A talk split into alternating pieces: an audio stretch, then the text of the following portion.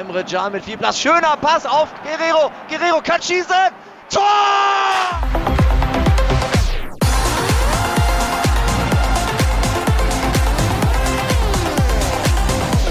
Was für ein Strahl war das von Rafael Guerrero ins Toreck zur zwischenzeitlichen 2 zu 1 Führung gegen Schalke. Das Tor zwar wunderschön, aber auch zwei Tage nach dem Revierderby hat sich am Unentschieden nichts geändert. Der Frust sitzt immer noch tief, auch beim Derby-Torschützen Rafael Guerrero. Wir hören heute in BVB Kompakt, was Guerrero selbst zum Derby sagt. Außerdem geht es um die U23, die hatte es gestern mit Dynamo Dresden zu tun. Also direkt los. Ich bin Luca Benincasa. Schön, dass ihr dabei seid.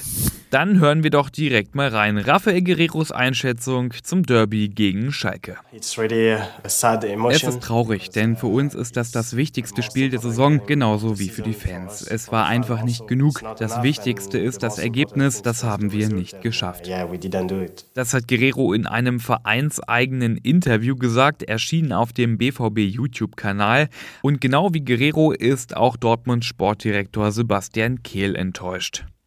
Schalke hatte wenig andere Mittel als lange Bälle zu schlagen und trotzdem hat es für einen Punkt gereicht. Dafür werden sie sich feiern, aber wir hätten es nicht so weit kommen lassen dürfen. Das haben wir komplett selbst verschuldet, sagte Kehl. Ja, ich glaube, dem gibt es relativ wenig hinzuzufügen. Bitteres Derby, wir haken das jetzt auch mal ab. Blicken wir lieber nach vorn und auch mal ins Detail, denn Rafael Guerrero, den haben wir ja eben schon gehört, der hat ja gegen Schalke nicht auf seiner eigentlichen Position gespielt.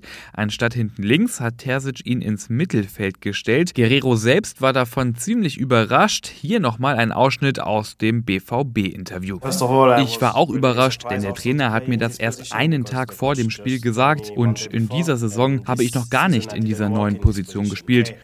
Uh, und ich finde, Guerrero hat das richtig gut gemacht. Ein Tor hat er ja selbst geschossen und Schlotterbecks Treffer vorbereitet. Vielleicht ist das ja auch ein Modell für die Zukunft. Guerrero im Mittelfeld. Die Älteren erinnern sich, als er frisch zum BVB kam unter Thomas Tuchel, da hat er ja schon öfter auf der 6 gespielt. Eine beeindruckende Kulisse war das gestern. 13.500 Fans sahen das Spiel der Dortmunder U23 gegen Dynamo Dresden. Allerdings mehr als die Hälfte davon kam aus Dresden. Und diese große Unterstützung hat wohl Wirkung gezeigt, denn der BVB hat gegen Dresden verloren mit 3 zu 1. Bevor wir zum Sportlichen kommen, noch mal ganz kurz zu den Fans. Es ist ja nicht selbstverständlich, dass 7000 Anhänger eine hunderte Kilometer lange Auswärtsfahrt mitmachen und dann auch noch in der dritten Liga. Die Dresdner Fans haben das aber gemacht. Sie sind ja berühmt berüchtigt. Immer mal wieder sind sie ja in der Vergangenheit aufgefallen wegen Ausschreitungen. In Dortmund blieb aber alles ruhig, die Stimmung hervorragend.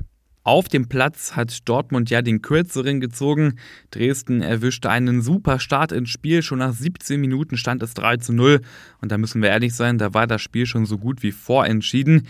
Dortmund kam auch mit Thomas Meunier, der hat ausgeholfen in der U23, nicht über einen Anschlusstreffer hinaus. Die U23 bleibt mit dieser Niederlage weiter tief drin im Abstiegskampf der dritten Liga.